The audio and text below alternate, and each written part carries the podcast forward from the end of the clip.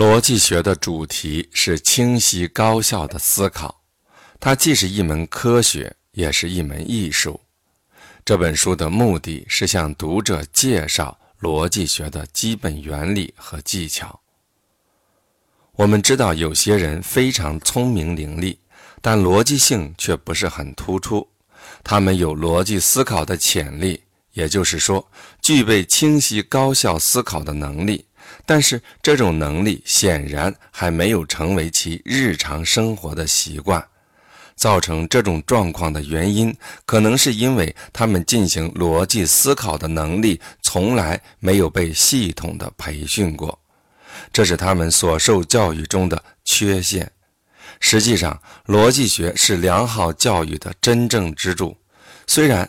在目前的教育体系中，逻辑学很少被提及，但不可否认的是，它的确是一门有益于学习其他各门学科的基础学科，例如语言学、科学、历史、数学等。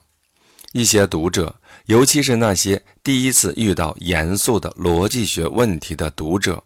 可能会对大量的专业术语和频繁使用的象征性符号反感，但是人们没有必要被这种第一印象吓倒。我尽了最大的努力，将所要处理的技术问题通过尽可能简单易懂的方式表达出来，虽然不可能尽善尽美。同时，我也尽量避免落入简单化的陷阱，低能的逻辑将不再是逻辑。另外，一些读者可能会误因书中过多强调了显而易见的事实而将它弃之一边。在这本书中，我确实用了很大的篇幅强调一些简单的事实，而且是有意为之。在逻辑学中，显而易见的事实是被强调的最多的，因为我们经常对之视而不见。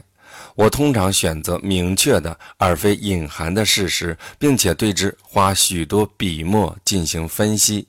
这是因为我遵从历史悠久的教学原则，做尽量少的假设。逻辑学作为一个整体。是个宽广、深奥、精彩纷呈的领域。如果本书的读者因为这本小书而对这个领域有更多的了解，我将非常欣慰。总之，我的目的很简单：这本书既没有刻板的理论教条，也不是正规的教科书。如果它能对教学有所裨益，我也会非常高兴。我的首要目标是写一本现实应用指南，向那些初次接触逻辑学的人介绍逻辑学的基本原理。简单的逻辑学期待造就实践者，而不是理论家。理论要联系实际。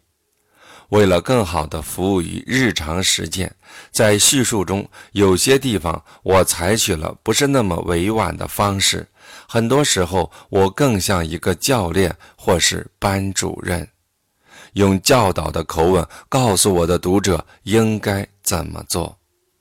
在本书中，我将逻辑学分为五个部分，就是书中的五个章节，每一章都以前一章的基础知识为基础。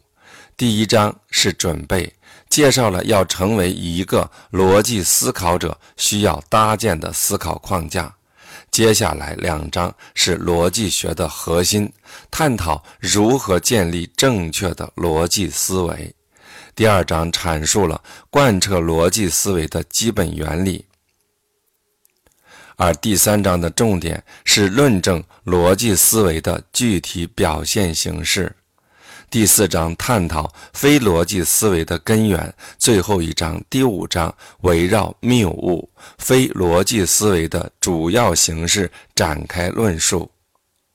最后，我要将我的敬意和感谢献给一本发人深省的小书《风格的要素》，作者是威廉·斯塔克和怀特。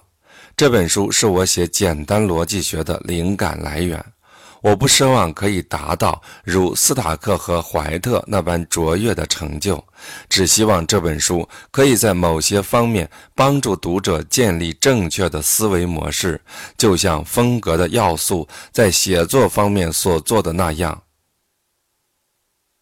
我衷心的希望通过这本书，可以使读者意识到逻辑学的重要性，使我们在合乎逻辑的思考中体会到。快乐和满足。